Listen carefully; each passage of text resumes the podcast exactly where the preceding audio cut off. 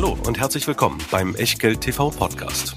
Bevor es gleich losgeht, beachtet bitte unseren Disclaimer auf der gleichnamigen Unterseite auf www.echtgeld.tv. Auf die Inhalte dieses Disclaimers wird zu Beginn einer jeden Sendung explizit eingegangen. Und nun viel Spaß und gute Unterhaltung mit Tobias Kramer und Christian W. Röhl.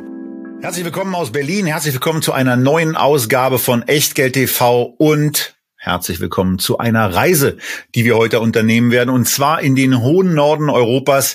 Wir wollen uns mal umschauen. Umschauen in Norwegen.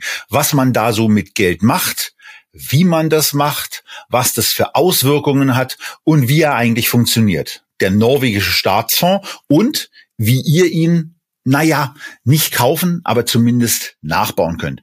Das alles in den nächsten 60 bis 780 Minuten in dieser Ausgabe von Echtgeld TV. Und natürlich, während ich aus meiner Hertha-Tasse nach dem grandiosen Heimsieg gegen Borussia Mönchengladbach das Wasser trinke, erwartet euch nichts Kleineres, nichts Geringeres und gleichzeitig vor allen Dingen auch das sehr wichtige Eingangsstatement von Christian mit, ihr wisst es, dem Disclaimer.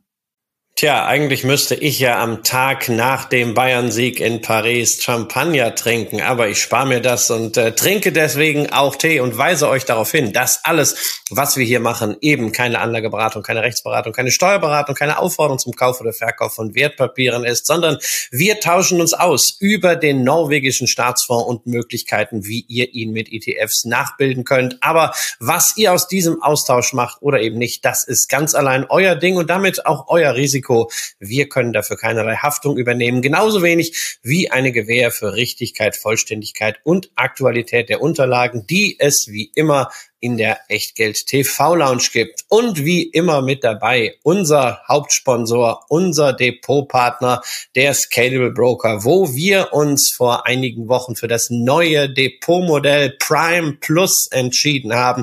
Das heißt weiterhin unbegrenzt handeln, investieren und besparen über 7000 einzelne Aktien, über 2000 ETFs und eben auch eine Verzinsung von 2,3 Prozent PA auf das Geld, was ihr nicht gleich investiert, sondern einfach mal im Konto lasst. Ja, und damit starten wir jetzt vor allen Dingen mit unserer Fahrt nach Norwegen. Und zunächst mal äh, vielleicht so ein bisschen abholen. Stellt euch einfach mal vor, ihr habt vor 25 Jahren angefangen, 120 Euro jeden Monat zu sparen über 25 Jahre hinweg, dann habt ihr irgendwie so in diesen in diesen äh, 25 Jahren 36.000 Euro in euer Depot, in eure Sparpläne einbezahlt. Und jetzt steht euch noch vor, dass in dieser Zeit über Währungszugewinne von 18.700 Euro und von Wertsteigerungen der angesparten Wertpapiere 58.000 Euro dazugekommen sind, dann werdet ihr mit eurem Ansparverhalten 36.000 Euro rein bei 113.000 Euro angekommen. Soweit, so schön. 5,8 Prozent hätte die Rendite betragen. Das wäre es für euch gewesen. Und jetzt stellt euch das vor, dass das jemand 10 Millionen mal macht. Oder mit dem Faktor 10 Millionen. Denn in den letzten 25 Jahren ist der unglaubliche Betrag von 363 Milliarden Euro umgerechnet in das Vermögen des norwegischen Staatsfonds gewandert. Und über verschiedene Entwicklungen und Wertentwicklung kam dann das unglaubliche das unglaubliche angesparte Vermögen zusammen von 1,15 Billionen Euro oder die in Kronen dann eben noch viel einprägsamere Zahl oder eindrücklichere Zahl und äh, ja, erstaunlichere Zahl von dann eben 12,5 Billionen Kronen. Und zwar Billionen Kronen in der Euro-Variante, denn auf unseren Folien und auf den Folien vor allen Dingen des norwegischen Staatsfonds, Christian, äh, sieht es ja Ganze auch nochmal auf Englisch übersetzt ein bisschen anders aus. Ja, ja, also die Folien sind ja sowieso großartig, ja, weil das ein Reporting ist, was der norwegische Staatsfonds hier macht, äh, dass wir in dieser Tiefe, in dieser Breite und auch in dieser Schnelligkeit, nämlich bereits im Februar mit Blick auf das Jahresende 2022 bei sonstigen Fonds weder staatlich noch privat irgendwie äh, kennen. Also es lohnt sich, diese Präsentation mal durchzublättern. Wir geben euch ja einige Screenshots mit, aber auf der Website nbim.no, die wir euch natürlich auch unten drunter verlinken, da könnt ihr das alles mal äh, abrufen. Und es ist ja noch eindrucksvoller, wenn man das dann eben nicht in Billionen nennt, weil dann wird es so klein, sondern wenn man wirklich es in Milliarden, also in Billions auf Englisch fasst, und dann ist man bei 12.429 Milliarden norwegische Kronen. Ja, und 12.000 Milliarden, also das sind wirklich immense Summen, jedenfalls, wenn wir es wieder in, in Euro packen, also 1,15 Billionen Euro. Das ist mehr als zweimal der Haushalt, den der Bund für dieses Jahr verabschiedet hat. Es ist der größte Staatsfonds der Welt. Sie sagen selbst einer der größten, aber zumindest momentan dürfte es äh, doch tatsächlich der größte sein. Auf jeden Fall äh, der wichtigste Aktionär der Welt, denn äh, die Norweger halten über diesen Fonds 1,5 Prozent des weltweit an den Börsen notierten Aktienkapitals. 1,5 Prozent und bei den meisten Firmen ist das auch wirklich so die Rate, mit der sie da beteiligt sind. Der ganze Fonds hat eine lange Historie. Äh, Tobias hat eben vor 25 Jahren angefangen. Eigentlich muss man noch ein bisschen weiter zurückgehen, nämlich in das Jahr 1969. Da hat man nämlich vor der Küste äh, Norwegens Öl entdeckt äh, und zwar nicht zu knapp. Damals äh, das das größte äh, bekannte Offshore-Ölfeld in der in der Nordsee. Und plötzlich äh, hatte Norwegen äh, natürlich ungeahnte Prosperität und relativ schnell ging dann natürlich auch die Diskussion darüber los, wenn man in den 70er Jahren ja auch viel über Peak Oil gesprochen hat schon, ähm, wie kann man denn diesen Reichtum, der jetzt auf dieses kleine Land plötzlich niederprasselte, für kommende Generationen äh, weitergeben und nutzbar machen. Und deswegen haben sich die Norweger schon 1990 mit den rechtlichen Grundlagen für einen solchen Staatsfonds auseinandergesetzt. Da hat das Parlament sich erstmals damit befasst. 1960 1996 wurden dann die ersten Mittel eingezahlt und seit Anfang 1998 gibt es das Reporting in dieser Fonds. Da war so diese initiale Investitionsphase vorbei. Seitdem wird der Fonds gespeist aus den Öleinnahmen die der Staat eben insbesondere mit Konzessionen und Lizenzen macht. Manchmal allerdings äh, wird auch aus dem Fonds etwas entnommen für den norwegischen Staatshaushalt. Allerdings ne, das Risiko, was man ja immer sieht, oh Gott, Staatsfonds, da langen die Politiker rein, wenn sie gerade irgendwelche Löcher stopfen. Also das geht in Norwegen nicht. Der Fonds ist unter Kontrolle der Notenbank, parlamentarischer Kontrolle und des Finanzministeriums. Und das Parlament hat eine sehr, sehr klare Richtlinie hier erlassen.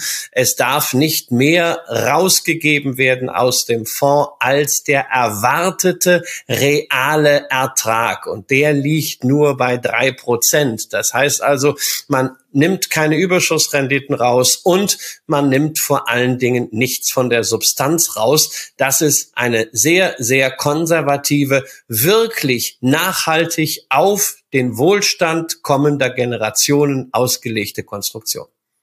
Ja, und was man sich bei verschiedenen Sachen dann einfach vergegenwärtigen muss, ist, was da eben inzwischen bei rausgekommen ist. Christian hat von dem Aufbau äh, schon berichtet, aber in den Unterlagen, die aus unseren Unterlagen heraus im Übrigen auch äh, verlinkt sind und erreichbar sind, vom norwegischen Staatsfonds selber kann man eben das sehr, sehr beeindruckende ähm, entdecken. Also ob das nun mit den 120 Euro, was wir ja auch in Sparplansendungen immer wieder deutlich machen, oder eben mit diesen gigantischen Beträgen, äh, die Norwegen umgerechnet jeden Monat oder auch mal prozyklisch, wenn besonders starke Jahre an der, ja, an den, an der, an der Ölfront quasi auftauchen ähm, dann ist es eben so, dass man wie im letzten Jahr auch in der Lage ist, besonders stark zuzubuttern und den Gesamt-Market Value damit im Grunde genommen nochmal leicht erhöht hat und ähm, einfach in diese Schwächephase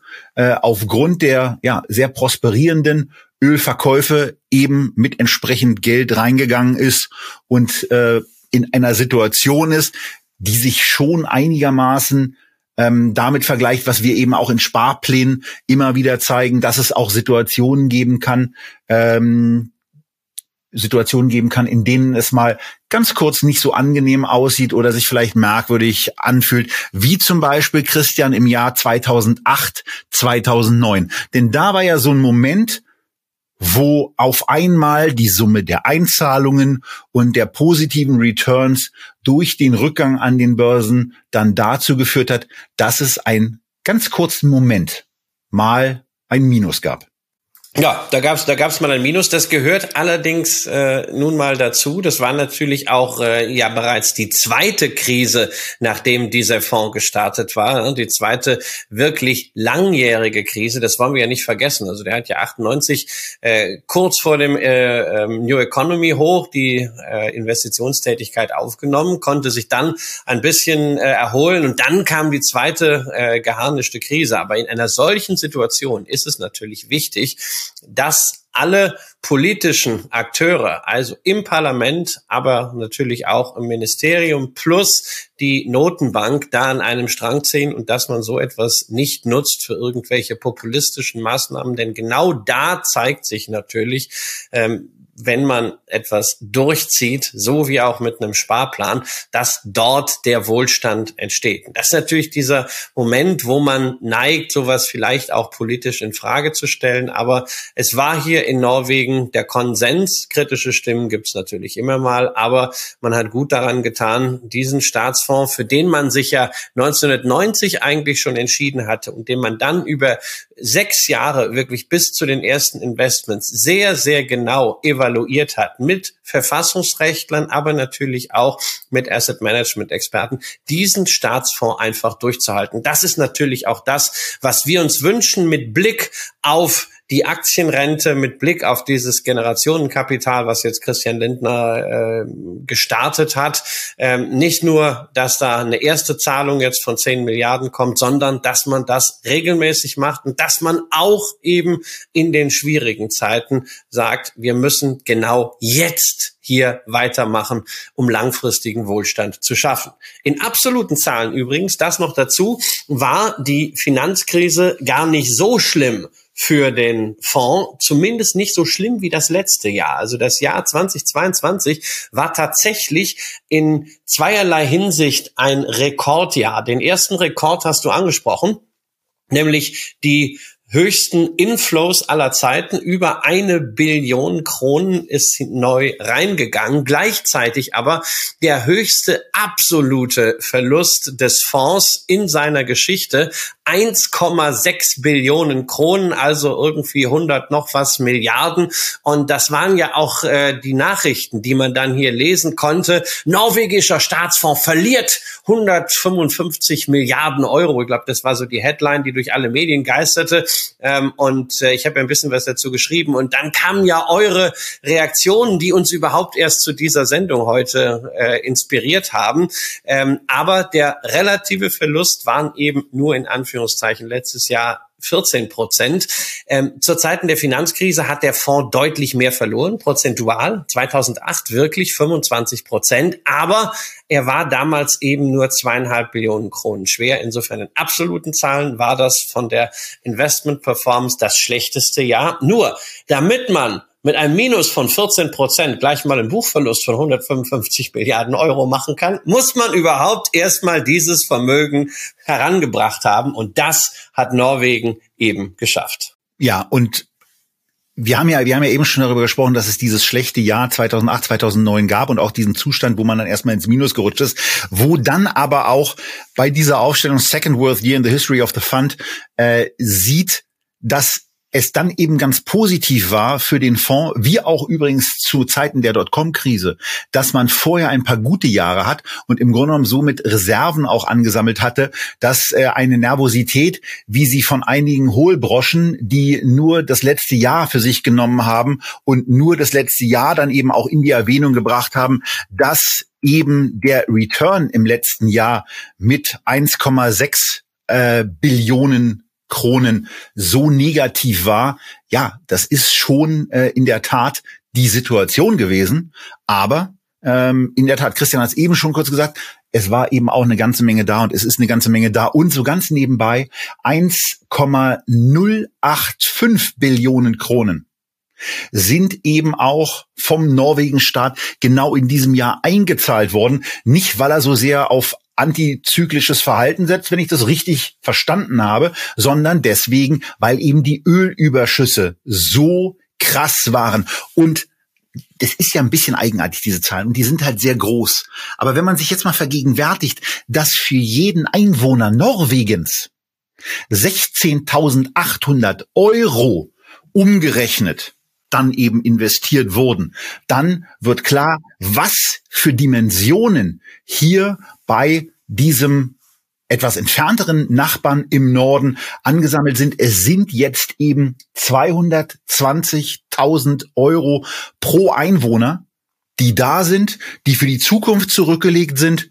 Und äh, jeden Monat kommen dann pro Einwohner auf Basis dieser Umrechnung mit den ähm, mit diesen mit diesen 363 Milliarden eingezahlten Euros äh, auch noch mal 220 dazu. Also ein irres Geld, was der Staat hier in der Lage ist, für die Zukunft zu investieren. Und es wirkt sich im Übrigen auch aus.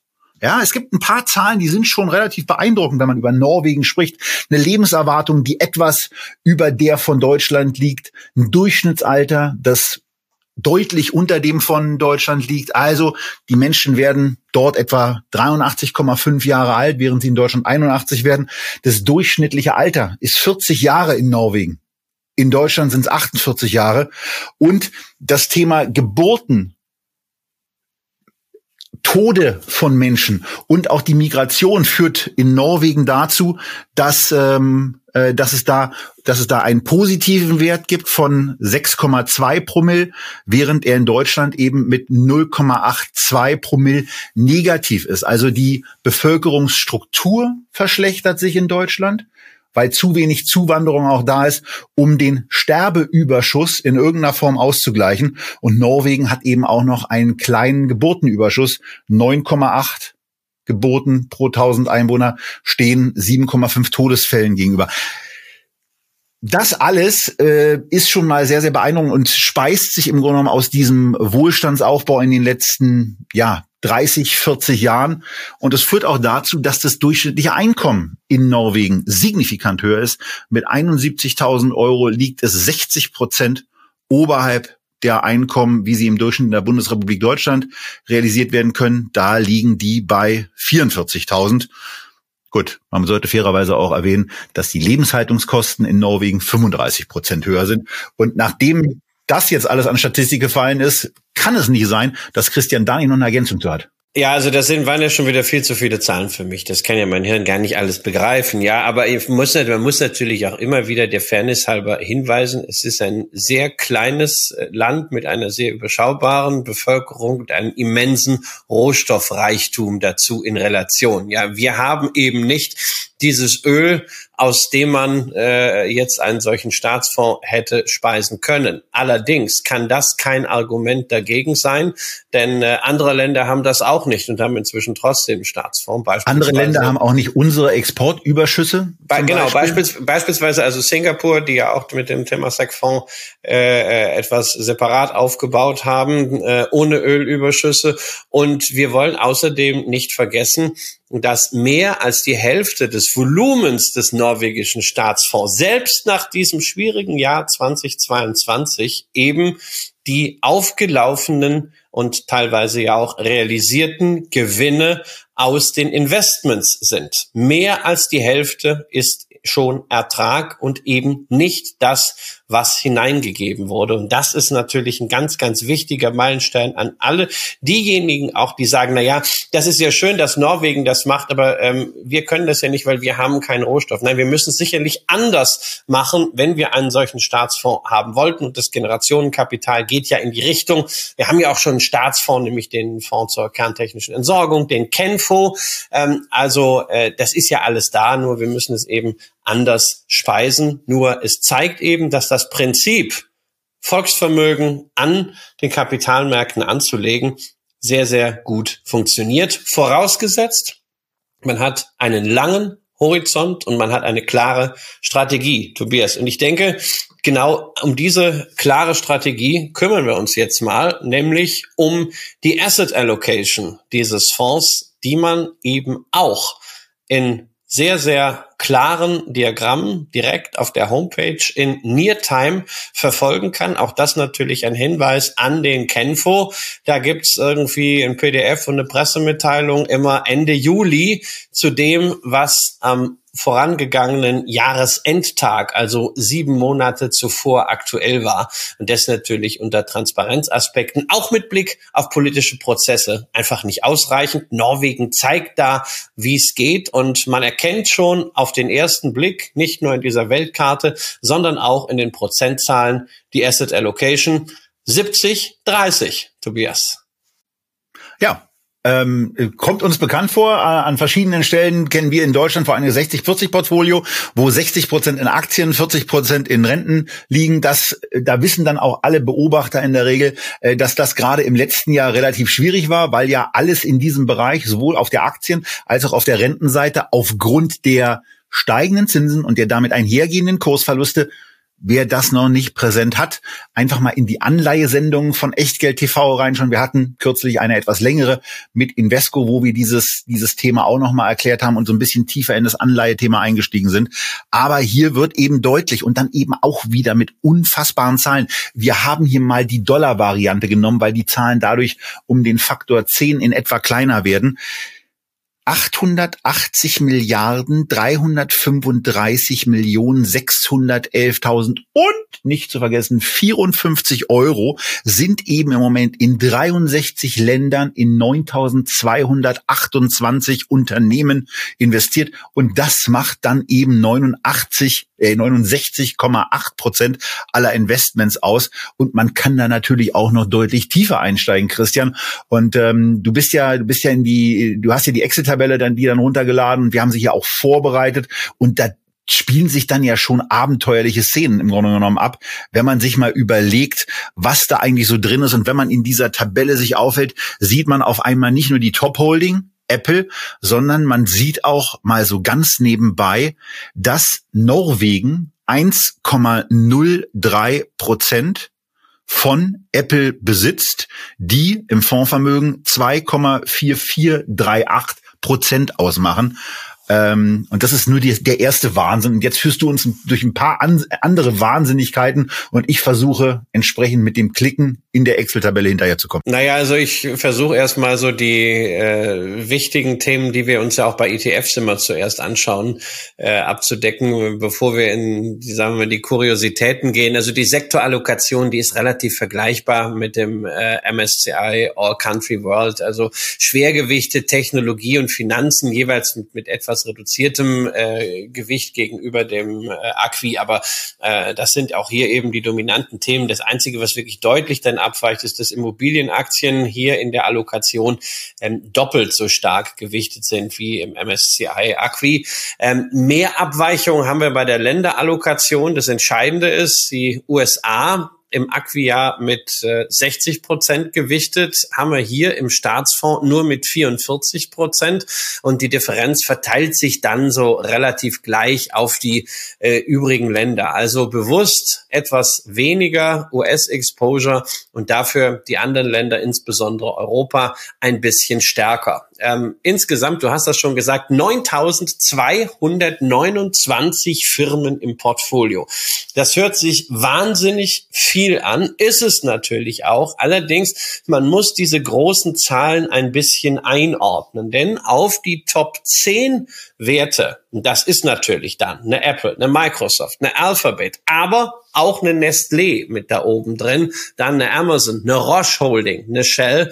Auf diese Top 10 Werte entfallen immerhin 11 Prozent. Wenn man die größten 100 nimmt, sind wir schon bei 37,5 und wenn wir die größten 200 nehmen, also nur 200 von 9229 Firmen im Portfolio, tja, dann sind wir schon bei der Hälfte der Gewichtung. Also 204 Firmen stellen 50 Prozent der Gewichtung. Das ist was, wo wir auch immer wieder bei kapitalisierungsgewichteten Indizes wie eben dem MSCI Acqui darauf hingewiesen haben, die Diversifikation, das hört sich ganz toll an, mein Geld steckt in 5800 Aktien, naja, also relevant sind am Ende ein paar hundert wirklich große Firmen, die den Großteil ausmachen. Das kann man sich auch ganz gut dann auf der anderen Seite klar machen, nämlich wenn man die kleinsten 5000 Firmen nimmt, so haben diese insgesamt nur ein Gewicht von 2,7 Prozent. Ja, also mehr als die Hälfte der Aktien, nur die kleinste Hälfte, die hat nämlich dann 2,7. Also daran sieht man diese Diversifikation ähm, bei kapitalisierungsgewichteten Portfolios. Aber es ist natürlich wichtig, bei so vielen Aktien kann man halt bei den kleinen dann nicht mehr sehr viel machen. Man will sie aber in der Summe eben dann drin haben. Ja, und in dem Bereich gibt's natürlich auch noch ein paar andere Sachen dann zu beobachten. Man kann ja zum Beispiel mal danach vorgehen, wie bei welchen Firmen hat der norwegische Staatsfonds beispielsweise einen Anteil an den ausstehenden Aktien von über acht Prozent. Der Wert ist jetzt nicht irgendwie ähm, äh, auf, auf Basis von irgendwelchen Erkenntnissen zustande gekommen, sondern den haben wir eben so ausgesucht. Und da sind es dann eben 18 Unternehmen, die in der Summe dann 1,5 Prozent knapp des, äh, des Fondsvermögens repräsentieren. Aber da ist dann beispielsweise auch an aller allererster Stelle was das Markt, was den Marktwert anbelangt, ein deutsches Unternehmen, nämlich die Vonovia, wo Norwegen 14,6 Prozent mal eben gehören. Ist nicht nur so, dass auf dem Berliner Immobilienmarkt ohnehin viele Skandinavier unterwegs sind, sondern der norwegische Staatsfonds ist ja auch ganz emsig mit dabei und äh, ja hat eben bei sich 2,7 Milliarden US-Dollar, dann den Gegenwert an Vonovia-Aktien 14,6 Prozent. Aber es gibt auch noch ein paar Unternehmen, die sind noch höher äh, im Besitz von Norwegen. Chef Shaftesbury ähm, ist eine Unternehmung davon. Da sind sage und schreibe 26 Prozent in den Händen Norwegens. Ja, das sind natürlich jetzt große Zahlen. Das sind so diese Posterzahlen, die man nach außen hält und sicherlich die 14,6 Prozent ähm, bei Vonovia. Das war jetzt auch nicht vergnügungssteuerpflichtig äh, für den Fonds im letzten Jahr, wobei der Anteil natürlich auch überschaubar ist. Aber ähm, es sollten diese Extremwerte natürlich von einem nicht äh, ablenken, dass der Fonds in aller Regel nicht diese Anteile erwirbt, mit denen sich Unternehmen kontrollieren lassen. Also wir haben nur vier Firmen, die ähm, zweistellige Beteiligungsquoten haben und weitere 47 Firmen, bei denen man mit mehr als fünf Prozent der Stimmrechte engagiert ist. Dazu gehört übrigens äh, die Kreuzfahrtgesellschaft Carnival, Mutter von AIDA, ähm, sowie auch HelloFresh. Und dann gibt's noch weitere 310 Firmen, äh, wie gesagt, immer von 9.229, bei denen man mehr als drei Prozent hat. Ähm, das heißt also, der Fonds will durchaus Einfluss nehmen, insbesondere bei Themen wie Governance, Nachhaltigkeit, aber der Fonds tritt nicht als aktivistischer Investor auf. Also die nehmen jetzt nicht irgendwie äh, irgendein äh, ein 8% Stake und machen dann Rabatts und warten so lange, bis Werner Baumann bei Bayer äh, rausgeworfen wird, sondern sie nehmen sehr engagiert ihre Stimmrechte wahr, insbesondere mit Blick auf Nachhaltigkeit und mit Blick auch auf das, was man so allgemein, tja, gute Governance nennt. Der Punkt ist Ihnen sehr wichtig, dass Eigentümer ordentlich vertreten werden. Sie haben im letzten Jahr über insgesamt 46.452 Boards, also Aufsichtsratsmitglieder abgestimmt und sie haben immerhin sechs Prozent von den zur Wahl stehenden Personen abgelehnt. Unter anderem bei der Bank of America, bei Home Depot oder auch bei Coca-Cola. Und zwar insbesondere wegen mangelnder Unabhängigkeit. Das ist ein sehr, sehr wichtiges Thema bei Ihnen. Und da sind Sie eigentlich auch mit auf der Seite von uns Privataktionären, nämlich, dass Sie schauen, dass die Unternehmen, in die Sie investiert äh, sind, gut kontrolliert werden. Und bei zahlreichen anderen Firmen, übrigens auch bei Apple, bei Microsoft, bei Amazon und bei Berkshire Hathaway, haben Sie auch gegen die Nachhaltigkeitsberichterstattung, die Ihnen da nicht weit genug ging, die Ihnen zu sehr am, naja, Greenwashing war, äh, votiert und haben da Verbesserungen eingefordert. Also Nachhaltigkeit ist für die ein sehr, sehr wichtiges äh, Thema, insbesondere in der Praxis der Wahrnehmung von Stimmrechten, allerdings auch beim Aktienanteil. Es kommt nicht alles rein. Allerdings sind diese Nachhaltigkeitskriterien schon, naja, sagen wir recht allgemeingültig. Waffen, Tabak, Cannabis, thermische Kohle, das sind die Ausschlusskriterien. dazu schaut man sehr stark auf Menschenrechtsverletzungen, Umweltverschmutzungen, Governance-Defizite und Korruption. Und im vergangenen Jahr sind 74 Firmen ausgeschlossen worden aus dem Portfolio wegen solcher ESG-Verstöße. Die meisten davon übrigens wegen Menschenrechtsthemen. So, und jetzt könntet ihr auf die Idee kommen und zu fragen, so, wie kann ich denn diesen Fonds bei Scalable kaufen und was kostet der eigentlich und was kommt da so auf mich zu und wie, wie läuft es eigentlich? Wird da thesauriert oder was passiert da alles? Wo ist eigentlich endlich das Fondsporträt, äh, auf das ihr schon wartet? Und ja, da kommen wir jetzt zu dem Punkt, wo wir sagen müssen, Jibbet nicht, deswegen heißt die Sendung ja auch Nachbau ähm, des oder Nachbauversuch eines eines norwegischen Staatsfonds und ähm, naja, an, an den, an das, an das Thema wollen wir uns jetzt mal so langsam ranwagen. Und ähm, äh, wir, wir fangen natürlich in der Tat damit an, was wir eben schon äh, mit aufgeführt hatten, was so diese 70 Prozent Gewichtung anbelangt. Wir fangen an mit den guten alten Aktien und haben einen ETF, in dem jetzt eben nicht 9000 Aktien drin sind, wie im norwegischen Staatsfonds. Aber in dem Fonds, Christian, sind immerhin knapp 6000 drin. Ja, also die wesentlichen Parameter des norwegischen Staatsfonds bei der Aktienanlage sind ja erstens Internationalität im Sinne von All Country, wobei man das eigene Land, nämlich Norwegen, ausschließt. Man möchte ja nicht das eigene Land aufblasen.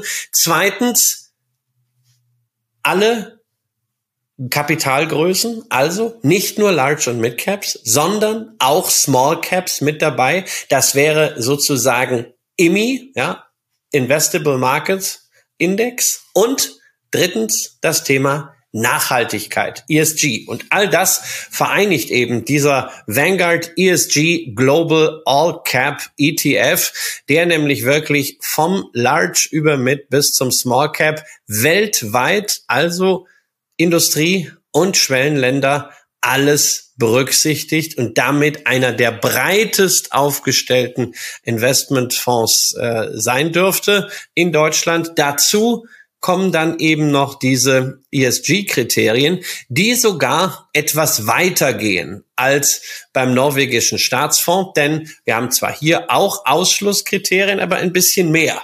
Es wird ausgeschlossen, das übliche Unterhaltung für Erwachsene, wie sie das nennen, Alkohol, Glücksspiel, Tabak, Cannabis, also die klassischen Weißes. Es sind ausgeschlossen Waffen, es sind ausgeschlossen schwere Verstöße gegen den UN Global Compact und es sind hier ausgeschlossen, anders als beim norwegischen Staatsfonds, die nicht erneuerbaren Energien, das heißt Kernkraft, fossile Brennstoffe und alles, was mit Stromerzeugung schwerpunktmäßig aus Öl, Gas und thermischer Kohle zu tun hat. Das heißt, wir haben in diesem ETF keine Exxon und keine Chevron. Und ansonsten haben wir in diesem Fonds eben dann auch wieder die Sachen, über die wir schon ganz gerne sprechen. Denn wir kommen ja bei dem Nachbau am Ende auch dazu, dass wir das Ganze mit Gesamtkosten, die in einem solchen Portfolio auftauchen, versehen. Und dieser Riesen-ETF ist mit Gesamtkosten von 0,24 Prozent pro Jahr mit dabei, ist im Moment noch mit 198 Millionen Euro verhältnismäßig klein. Aber ich bin mir sehr, sehr sicher, dass da in den nächsten Jahren äh, ordentliche Mengen Geld auch reinfließen werden, weil eben das Thema ESG ohnehin äh, immer stärker an Relevanz gewinnt und diese Produkte ähm, vor, vor diversen größeren Zuflüssen und auch Zuflüssen auf Basis von Reallokationen stehen. Ähm, äh, das mal, das mal an, an, an erster Stelle. Und äh, Tobias, wenn wir gerade über Nachhaltigkeit sprechen, dann weiß ich natürlich jetzt schon, ne, viele von unseren äh, Hörern sagen, ach ja, Nachhaltigkeit, oh, es ist immer so ein bisschen so, so ein Stimmungskiller, äh, haben wir ja festgestellt. Aber andere werden sagen, ja, aber warum habt ihr euch jetzt für diese ESG-Variante entschieden und nicht für SRI? Oder es gibt doch jetzt diese ganzen Paris Aligned Climate Fund und sonst was und CO2-Fußabdruck und wäre das nicht auch eher im Sinn des norwegischen Staatsfonds einen solchen Fonds zu nehmen, weil ja das äh, Net Zero 2050 Ziel für den Fonds auch sehr wichtig ist. Das fordern Sie ja ein von den Gesellschaften, bei denen Sie beteiligt sind. Das ist alles richtig. Allerdings wollen wir natürlich mit diesem Bauplan für den norwegischen Staatsfonds auch eine gewisse Robustheit haben. Wir wollen, dass die Kriterien, und die Indizes, die wir hier zugrunde legen, auch noch in zwei und in fünf Jahren gelten. Und diese Definition von Nachhaltigkeit, man nimmt die Laster raus, man nimmt die Waffen raus und man nimmt die nicht erneuerbaren Energien raus. Das dürfte auch ein Konsens bleiben, während diese ganzen anderen komplexeren Nachhaltigkeitskonzepte äh, wahrscheinlich in zwei oder vier Jahren allein schon aus regulatorischen Gründen, aus Vertriebsgründen irgendwie wieder aufgeweicht werden werden, dann wird wieder der Index ersetzt. Also wir haben uns hier für eine sehr allgemeine Nachhaltigkeitsdefinition entschieden im Interesse der Robustheit. Und ein Thema, was wir ja immer wieder haben, die US-Gewichtung beim MSCI World als Beispiel mit 67,7 Prozent ist hier ja auch ein Thema. 58,1 Prozent sind es in diesem Vanguard ESG Global All Cap ETF. Oh, und von daher haben wir ja eben schon gesagt, dass auch der norwegische Staatsfonds da nochmal ein spezielles Gewicht auf Europa packt. Und deswegen korrigieren wir hier eben auch im Nachbaukasten ähm, um ein zweites Produkt und gehen hier in den ESG Developed Europe All Cap. Da sind 1083 Aktien drin. Der kostet interessanterweise auch signifikant weniger Geld. 0,12 Prozent pro Jahr. Ähm, da ist auch noch ein bisschen wenig Geld drin, aber ähm, Vanguard ist ja noch gar nicht so lange auf dem deutschen Markt und von daher wird da in den nächsten Jahren sicherlich noch eine ganze Menge reinkommen. Und hier decken wir eben Europa ab und zwar ganz bewusst Europa, nicht die EU, was man auch beim Blick in die Top-Länderallokation sieht. Und für die Podcast-Zuhörer sagen wir es natürlich Großbritannien mit 19,2 Prozent in diesem ETF gewichtet die Schweiz mit 18,3 Prozent gewichtet und immerhin mal Dritter. Das wäre ja schön, wenn das bei einer Europameisterschaft auch mal wieder beim Fußball der Fall wäre. Deutschland mit 13,9. Äh, das ist hier die Allokation und naja, die Top-Einzelwerte sind dann nicht so besonders überraschend. Eine Nestlé, eine Roche, eine ASML, eine Novo Nordisk, eine AstraZeneca, alles Unternehmen, die wir hier auch in den Sendungen schon diverse Male hatten. Und wo man aber auch eine Sache ähm, sich wieder vergegenwärtigen kann, was nämlich in den letzten Jahren so, und da bietet sich der Zeitraum, den dieser ETF hier eben auch existiert, ganz gut an, dass man sehen kann und dass man nachvollziehen kann, dass eben die Underperformance Europas schon etwas ist, was man dann bei einem solchen Investment mit einer gewissen Gleichgültigkeit begleiten sollte, denn der All Cap hat in der Abwärtsphase in Corona nur einen Rückgang gehabt auf um etwa 29 Prozent. Hier waren es knapp über, über 30 Prozent. Auch die Aufwärtsbewegung in der, in der Spitze dann hoch bis Ende 21 führte beim All Cap, äh, beim Global All Cap zu einem Plus von 40 Prozent. Hier brach die Aufwärtsbewegung bei 25 Prozent ab und auch beim jetzigen Stand bezogen auf den Start im Januar 2020 ist es eben so, dass der Developed Europe All Cap ETF bei einer positiven Wertentwicklung angekommen ist von etwa 15 Prozent, während äh, der, der Global All Cap bei 25 Prozent Plus ist. Also von daher, man setzt dann eben auch beim Nachbau bewusst auf dieses Thema Europa höher zu gewichten und damit auch in einer Rückrechnung zumindest eine geringere Performance in Kauf zu nehmen. Äh, und äh, das ist eben lustigerweise von den Gewichtungsfaktoren dann relativ nah dran an ähm, meinem Fonds, äh, den ich in den ich in Just One des Öfteren schon vorgestellt habe, in dem äh, Van Eck Sustainable World, der ja auch genau wie Christian eben auch bei anderen äh, bei der anderen Variante gesagt hat, da wäre es doch alternativ gegangen. Ähm, warum stellen wir den hier beispielsweise nicht als ein Investmentfonds? Und da ist es ganz einfach, warum wir den nicht nehmen. 6000 Unternehmen ist ein ganz anderer Ansatz als dieses 250er Portfolio vom Sustainable World Equal Weight Index. Ganz anderer Ansatz. Und von daher geht's hier ja darum, möglichst passgenau mit verschiedenen ETF-Lösungen das Konzept vom norwegischen Staatsfonds, Staatsfonds umzusetzen und nicht hier an der Stelle das Just One-Konzept wieder reinzudrücken. Genau, und äh, man darf ja auch nicht vergessen, dass bei deinem gleichgewichteten Van Eck ETF der Nachhaltigkeitsfilter wesentlich strenger ist. Äh, dort haben wir nämlich nicht nur Ausschlusskriterien, sondern überdies so einen Best-in-Class-Ansatz und äh, da sind wir schon in der Nachhaltigkeit nochmal einen Schritt weiter. Ein Schritt, den sich der norwegische Staatsfonds eben nicht leisten kann, weil je stärker die Nachhaltigkeitskriterien sind, je strikter man aussiebt, umso weniger Firmen kommen äh, dann tatsächlich in Frage. Und sie wollen ja investieren, aber sie wollen mit ihren Investments nicht den Markt bewegen.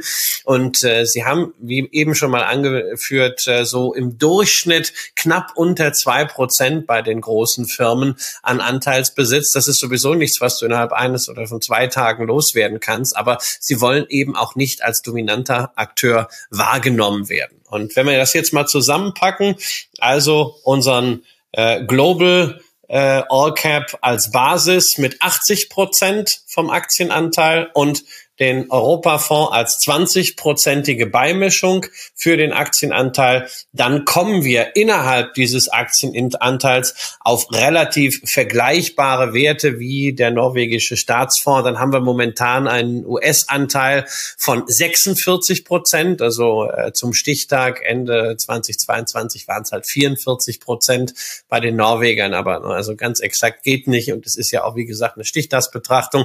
Und dann folgen eben Großbritannien, die Schweiz und Deutschland mit vier bis sechs Prozent. Und da sind wir eigentlich genau in diesen Gewichtungsgrenzen drin, die auch beim norwegischen Staatsfonds gelten. Das übrigens auch für die Top-Werte, ja, Apple, Microsoft, Alphabet und durch diese Beimischung dann eben auf Platz vier eine Nestlé und auf Platz sechs eine ASML und auf Platz sieben dann eine Novo Nordisk. Ähm, aktuell jetzt bei diesen äh, Gewichtungen. Das heißt, heißt, wir nähern uns hier an und wir haben dann auch diese Doppeldominanz in Anführungszeichen von Finanzen und Technologie, während ja der Global All Cup ein bisschen technologielastiger ist, aber das ist ja auch kein Wunder. Und auch das führt uns ja so einen Blick auf ein europäisches Fondsporträt dann wieder mal vor Augen. Ja, Technologie äh, spielt in Europa an der Börse keine Rolle, ist zumindest keine kritische Größe, denn unsere Top-Sektoren in Europa sind Finanzen, Gesundheit, Basiskonsum, Industrie und zyklischer Konsum.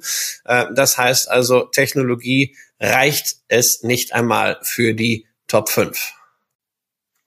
Das war die Aktienallokation im Nachbauversuch für den norwegischen Staatsfonds. Jetzt haben wir aber gesagt, am Anfang schon, diese Gewichtung liegt ja so in der klassischen Variante eigentlich so bei 70, 30. Das ist der, der, der Basisansatz dieses Vehikels.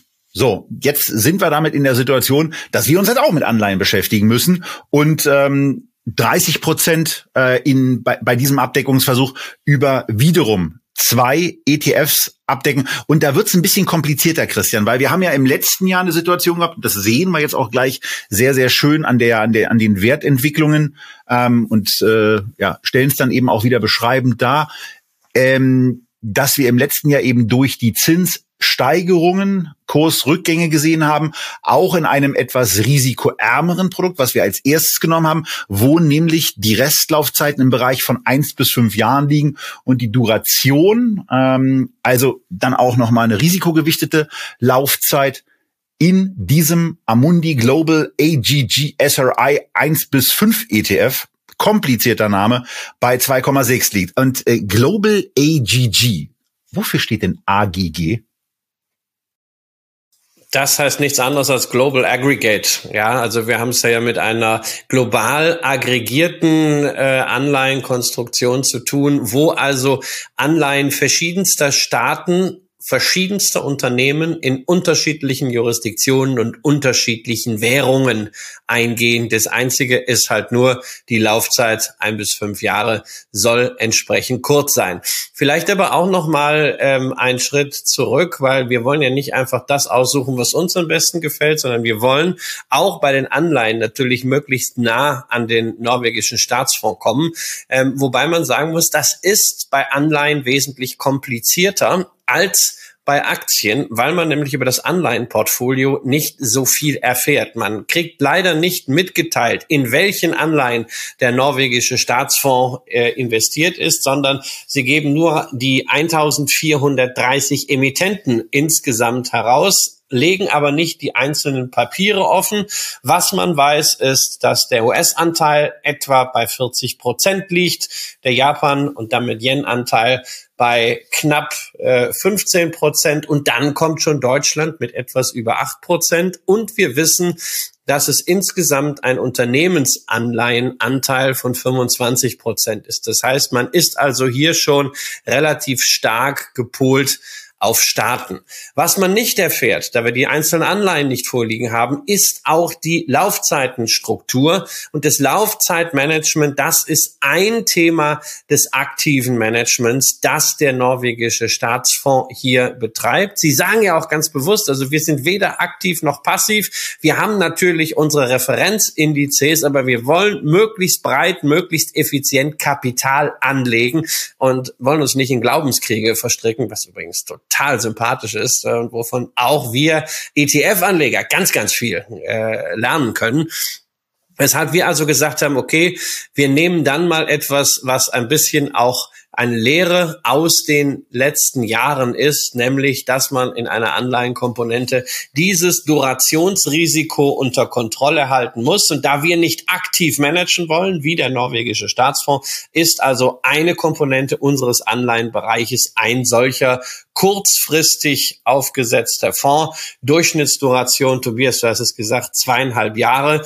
Wir haben es hier mit kurzfristigen Anleihen zu tun und einem ziemlich bunten Währungsmix ja, der Dollar als Schwerpunkt 45 Prozent. Das deckt sich ganz gut mit dem norwegischen ähm, äh, Staatsfonds. Auch hier Euro insgesamt 27 Prozent, Japan 13 Prozent.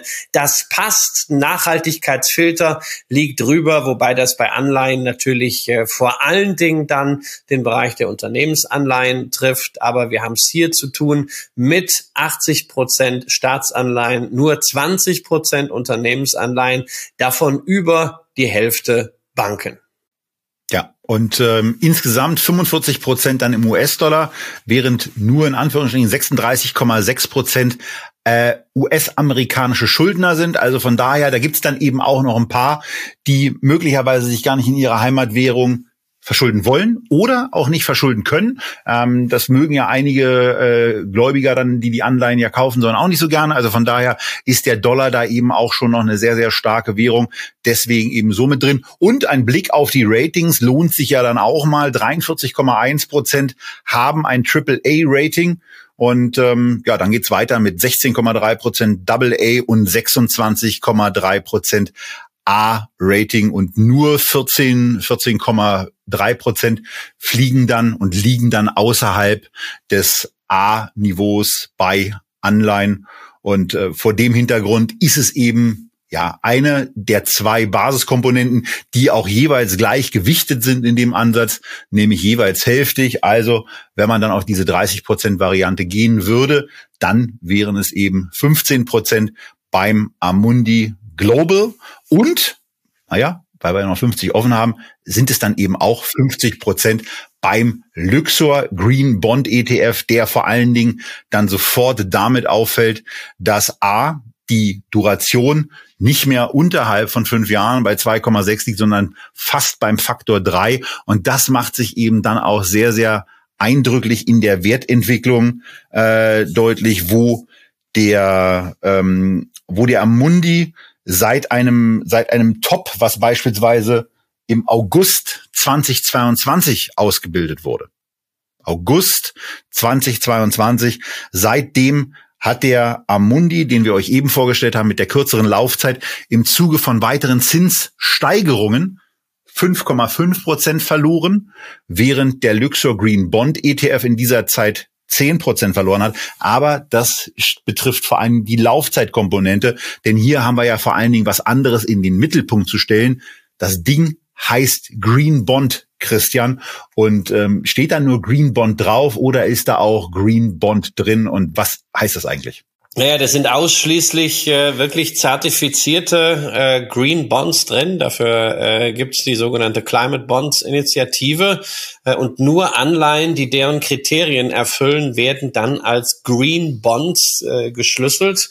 Und äh, da ist dann für den äh, Erwerber klar, die Erlöse fließen ausschließlich in umweltfreundliche Projekte, die den Klimawandel bremsen und die Umwelt schonen sollen. Ja, also was im Zweifel daraus wirklich wird, äh, ich vermag es nicht äh, wirklich zu äh, beurteilen. Ich glaube, da muss man in jede einzelne Anleihe reinschauen. Viel Spaß. Ähm, ich bin bei allem, was mit, mit solchen ESG-Themen äh, zu tun hat, immer wieder geneigt, sehr viel Formalismen dort zu vermuten.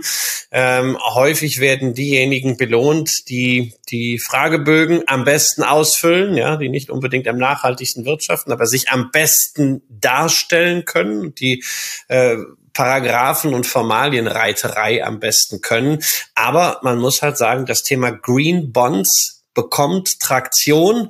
Der norwegische Staatsfonds stellt das auch heraus, dass er gerne mehr in Green Bonds investieren möchte. Momentan sind sie nur mit 61 Milliarden Kronen in solchen Green Bonds drin. Das sind gerade mal zwei Prozent vom äh, Anleihevolumen. Aber es soll mehr werden. Und insofern passt das natürlich schon zur Ausrichtung äh, des norwegischen Staatsfonds, einen solchen ETF hier mit in die Allokation zu nehmen.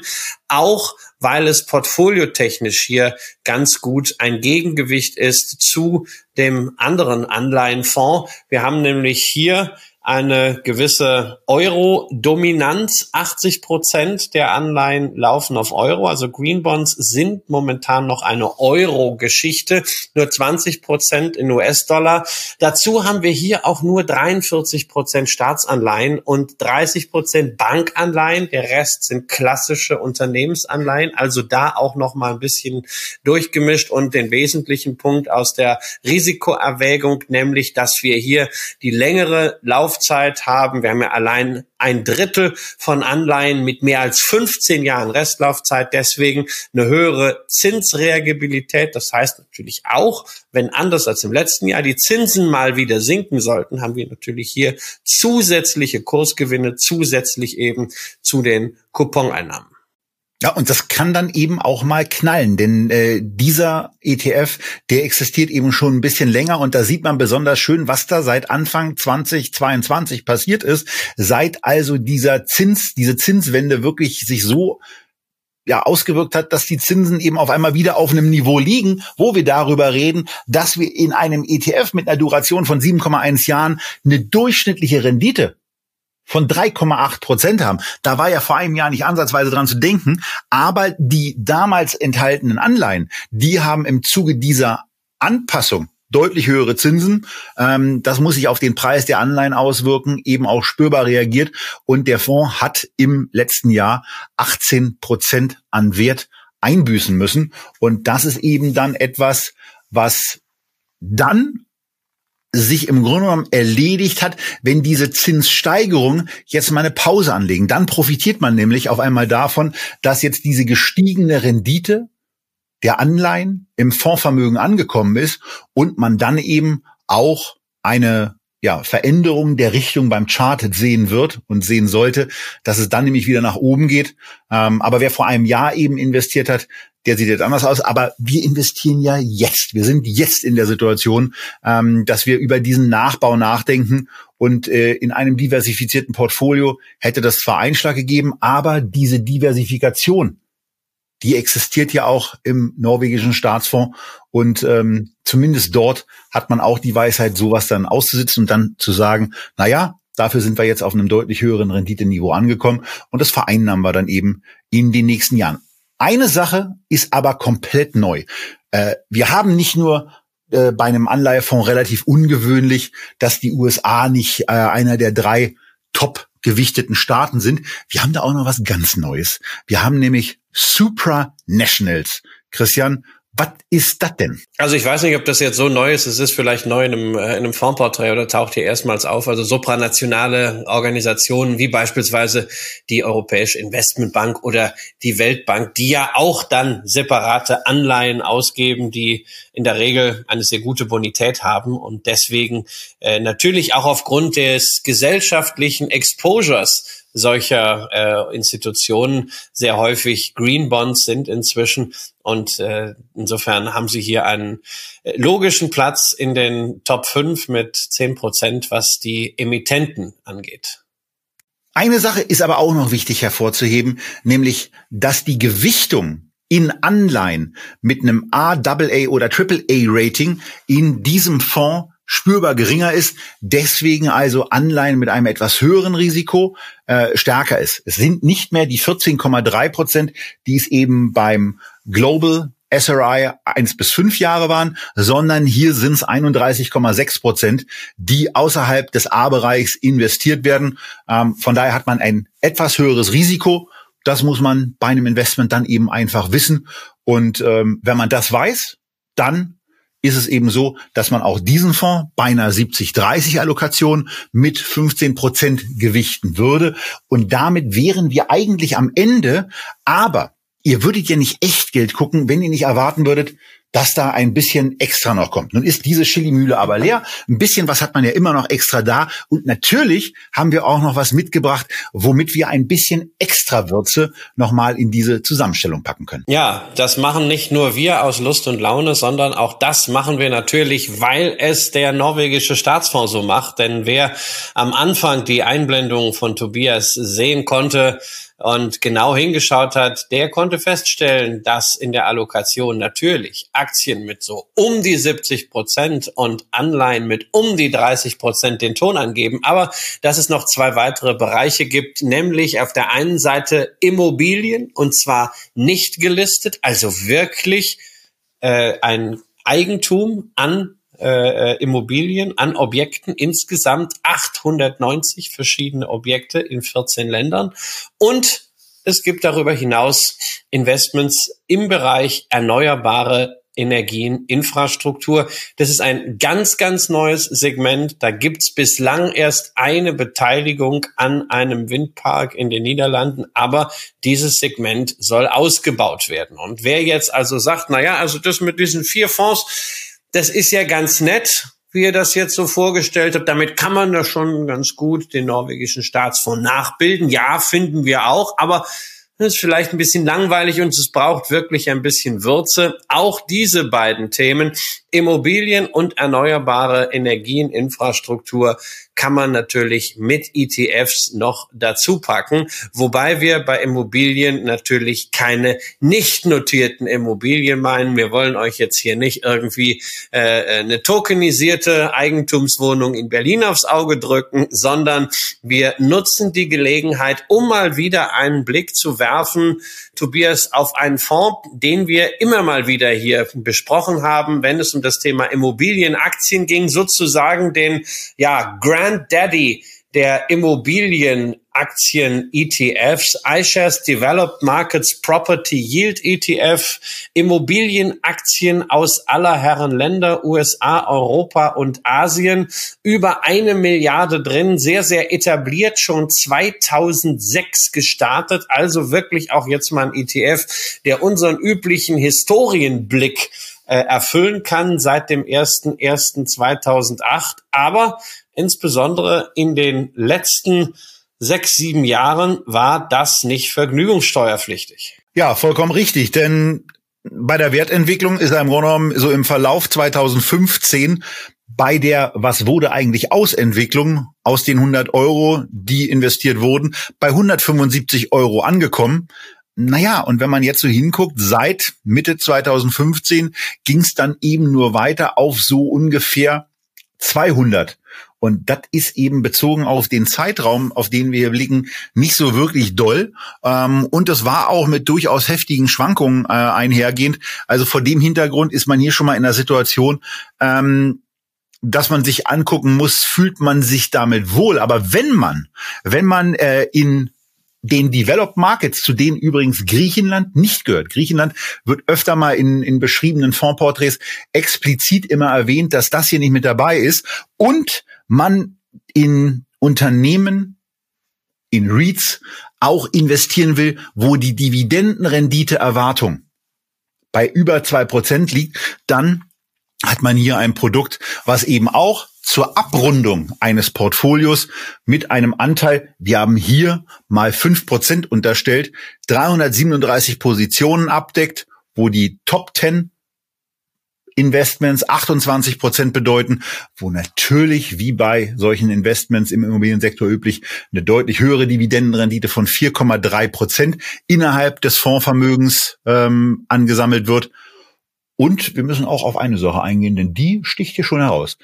Es ist nicht nur der Grand Daddy, sondern dieser Daddy ist auch verdammt teuer. Mit 0,59 Prozent pro Jahr ist er für heute der Spitzenreiter in unserer Zusammenstellung. Ja, ja, das, äh, da wird schon zugelangt, ja. Also wer internationale Immobilienaktien äh, äh, haben möchte mit einem äh, etwas äh, anderen Fokus, wo dieser Dividendenfokus draußen ist und wo die Gebühren geringer sind. Wir haben auch mal den ähm, von Act Global Real Estate vorgestellt, äh, der natürlich hier eine Alternative wäre. Äh, den iShares Developed Market Properties nehmen wir an dieser Stelle insbesondere deswegen, weil wir ja wissen, dass viele von euch diesen Fonds haben und äh, da mal wieder ein Update zuzumachen, äh, das schadet ja nicht. Es geht im Wesentlichen hier bei der Frage, packt man das zu so einer Allokation dabei oder sagt man, das braucht man nicht? Darum glaubt man daran, dass Immobilienaktien eine eigene Assetklasse wirklich sind. Ähm, in den USA ist das typischerweise der Fall. Also in klassischen Stiftungsportfolios oder auch in Ruhestandsportfolios werden Immobilienaktien, REITs, Real Estate Investment Trusts immer separat ausgewiesen. Und wenn man über längere Zeiträume schaut, stellt man auch wirklich fest, ja, ähm, die Korrelation ist nicht so hoch, dass man hier von einem Gleichlauf sprechen kann. Das ist schon eine eigene, eine separate Wertentwicklung. Das sind nicht nur Aktien. Sie hängen an Aktienmarktzyklen, aber sie sind teilweise auch davon unabhängig. Naja, und diese Unabhängigkeit, die ist halt in den letzten sechs, sieben Jahren in die andere Richtung gelaufen. Wohlgemerkt, das, was wir hier im Fondsporträt drin haben, das ist bereits inklusive der reinvestierten Ausschüttungen und das ist natürlich auch inklusive der Dollaraufwertung, die wir in den letzten Jahren immer noch gesehen haben unter dem Strich. Und bei 60 Prozent US-Dollar-Anteil spielt das natürlich hier schon eine Rolle. Und trotzdem ist das Ergebnis so mau. Wenn man den Dollarfaktor rausnimmt, wäre das flat für die letzten sieben Jahre, in denen die Aktienmärkte ja doch einiges gemacht haben. Aber wir haben halt gesehen, dass Immobilienaktien anfangs äh, nach der Finanzkrise sich drastisch erholt haben. Dann wurden sie entsprechend hochgejubelt nach diesem mega Drawdown und dann gab es halt auch nicht mehr wirklich ordentlich etwas zu verdienen bei vielen Aktien. Die Renditen waren deutlich gesunken und jetzt haben wir halt momentan das Thema, wie reagieren die einzelnen Unternehmen auf die gestiegenen Zinsen und die Anzahl der Antworten äh, innerhalb dieses Index ist 337, weil man kann das nicht über einen Kamm scheren. Jede Immobilienfirma, jeder Immobilienread hat unterschiedliche Finanzierungsmodelle, hat unterschiedliche Finanzierungsstrukturen. Ähm, aber in Summe, wenn man die Dramatik des Zinsanstiegs äh, sieht, muss man sagen, haben diese teilweise doch recht üppig äh, gehebelten Geschäftsmodelle sich immer noch recht ordentlich gehalten, selbst im letzten Jahr. Und was sicherlich auch nochmal eine Erwähnung wert ist, wenn wir auf die Einzelwerte schauen, da haben wir natürlich jetzt hier schon einen gewissen Klumpen mit äh, Prologis, dem weltweit führenden Logistikimmobilien-REIT. Aber der erklärt sich eben daraus, dass Prologis einen der größten Wettbewerber Duke Realty übernommen hat. Äh, vielleicht hattet ihr, so wie ich, auch mal die Duke-Aktie und ja, die wurde uns dann abgenommen und plötzlich hatten wir noch mehr Prologis und das ist natürlich auch im Index hier der Fall. Und ansonsten wird sicherlich durch diese Hürde im Dividendenbereich äh, jetzt auch wieder der eine oder andere Wert drüber kommen, der bei den nächsten Überprüfungen einzieht. Das heißt, das Investment könnte insgesamt auch etwas bunter werden. Ja, und man sieht ja beispielsweise, dass im Zeitraum 2008 bis 2015 ein sehr, sehr starker Gleichlauf zwischen MSCI World und den Developed Markets Property Yield ETF stattfand. Und wer darauf setzt, dass dieser Gleichlauf zumindest wieder einsetzt, ich will gar nicht davon reden, dass der, dass diese, dass diese Märkte ja auch auf die Idee kommen könnten, äh, eine Underperformance-Lücke zu schließen. Aber wer, wer davon ausgeht, dass dieser Gleichlauf auch wieder einsetzen sollte und wer vor allen Dingen auch das Thema Immobilien breit diversifiziert, weltweit in Developed Markets haben will, der ist hier, wenn auch zu einem latent apothekisch wirkenden Preis, ähm, zumindest mal mit äh, auch kleinem Geld, mit mittlerem Geld oder mit etwas größerem Geld dabei und kann sich hier engagieren. Aber neben den Immobilien, Christian, gibt's ja noch was und das hatten wir eben auch schon, dass der norwegische Staatsfonds, er sagt nach dem Motto, wir kriegen unsere Kohle aus den alten Energien und packen jetzt auch ähm, als, als, also packt ja der Staat auch selber, aber und die Unternehmen machen da ja auch einiges. Aber wir als Staatsfonds packen eben auch Geld in erneuerbare, an dem Begriff stören sich ja immer einige, vielleicht sollte man auch sagen Gratisenergien, denn die Sonne stellt uns keine Rechnung, der Wind sagt ja auch nicht nach dem Motto, das kostet jetzt aber extra, so wie ich gewählt habe ähm, können wir alles gratis nehmen, entsprechend verwenden. Und Gratis-Energien sind dann eben auch der Bereich, wo wir hier sind. Die nennen sich aber anders. Wir haben den Global X Renewable Energy Producers ETF mit dabei. Und da passiert was ganz Erstaunliches. Ich glaube, das hatten wir bei einem ETF, der international investiert, eigentlich noch gar nicht. Da steht tatsächlich bei den Top 10 Einzelwerten an Position 1 ein österreichisches Unternehmen.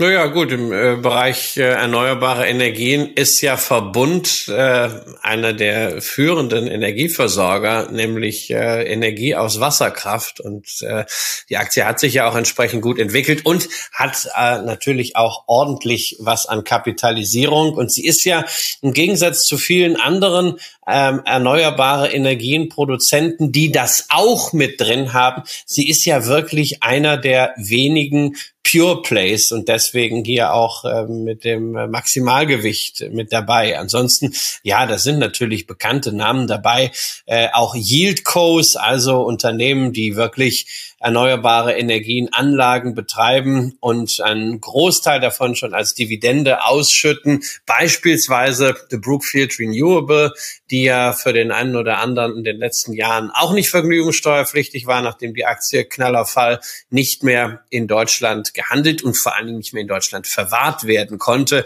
Wir sehen die erneuerbare Energientochter von Energias de Portugal. Wir sehen den Next Era Energy natürlich aus den USA. Das ist genauso ein Fall äh, das ist einer der größten Windinvestoren, aber sie betreiben eben auch noch äh, konventionelle Atomkraftwerke. Wir haben eine Orma Technologies mit dabei, die äh, Geothermielösungen macht. Wir haben eine Sunrun dabei, die im Grunde den einzelnen Konsumenten in die Lage versetzt, mit der Photovoltaikanlage auf dem Dach einen, äh, ähm, einen Stromvertrag abzuschließen, also so ein PPA, wie das auch ein Carvis macht, die sind auch mit dabei. Also ein bunter Strauß von Unternehmen, die eben keine Solarmodule, Wechselrichter oder Windturbinen herstellen, die nicht die Technologien entwickeln, produzieren und anbieten, sondern die sich rein auf das Ende der Wertschöpfungskette konzentrieren, nämlich tatsächlich Energie zu produzieren. Also die großen und kleinen Enkavis, die in diesem Index drinstecken. Das ist eine schöne Idee, ist natürlich immer schwierig zu definieren, was ist jetzt noch ein klassischer Versorger, was ist jetzt äh, eine Yieldco, was ist ein erneuerbare Energienproduzent.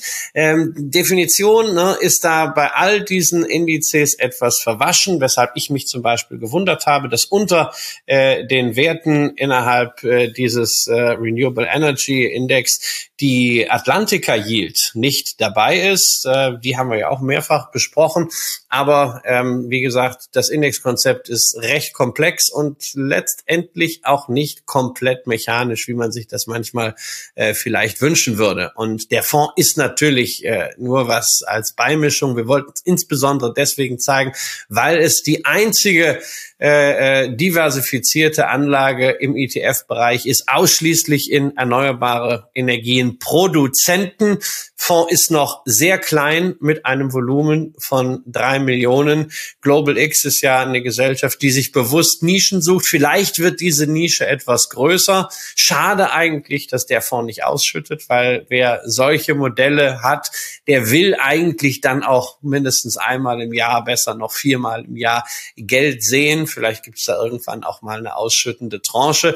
Aber wir nutzen das einfach, um hier ja die quasi logischste oder nächste Interpretation dieser äh, Infrastrukturinvestitionen des norwegischen Staatsfonds reinzubringen und auch mal einen neuen ETF, den vielleicht der ein oder andere von euch nicht auf der Agenda hatte, vorzustellen.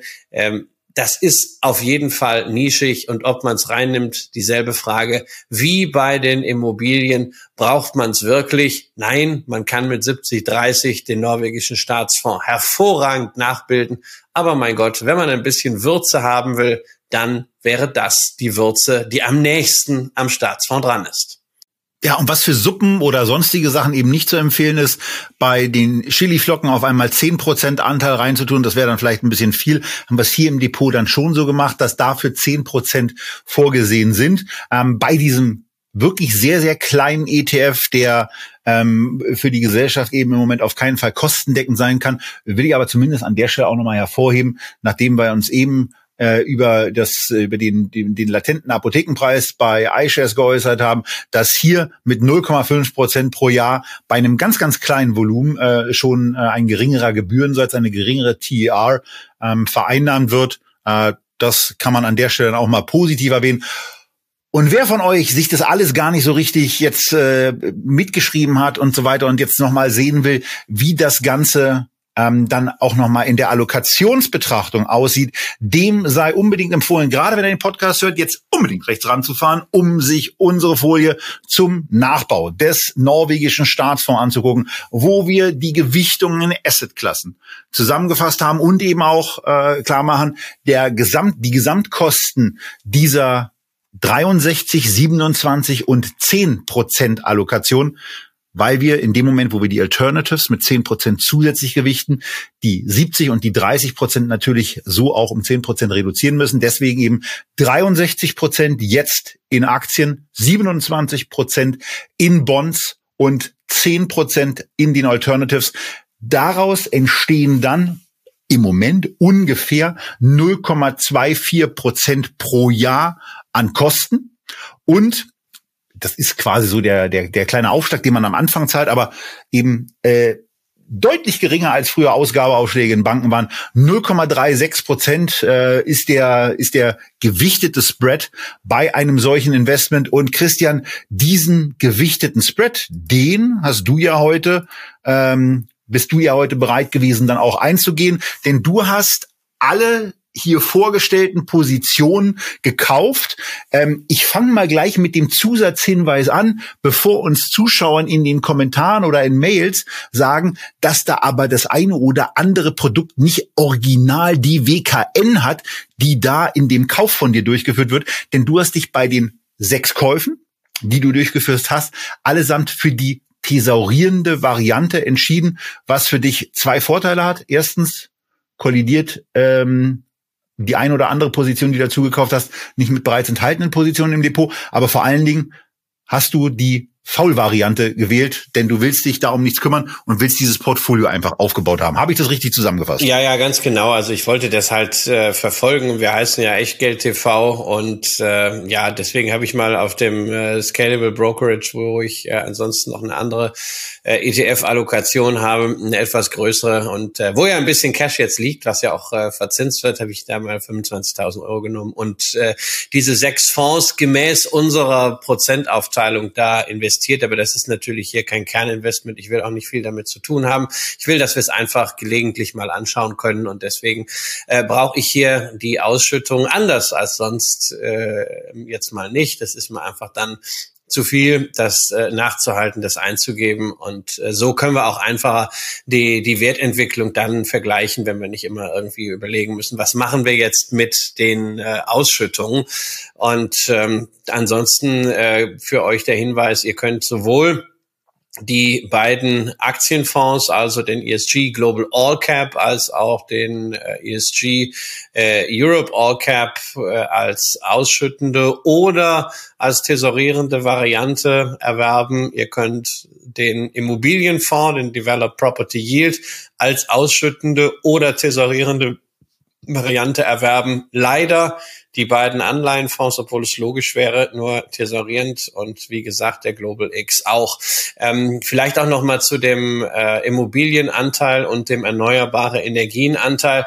Also da jetzt jeweils fünf Prozent zu nehmen, führt natürlich insbesondere durch diesen erneuerbare Energienanteil dazu, dass man sich schon vom norwegischen Staatsfonds äh, ein bisschen entfernt, weil da sind es halt momentan 0,1 Prozent. Und selbst wenn die dieses äh, Investment jetzt deutlich verstärken, ich wage mal zu prognostizieren, Ende diesen Jahres sind es vielleicht 0,5 Prozent.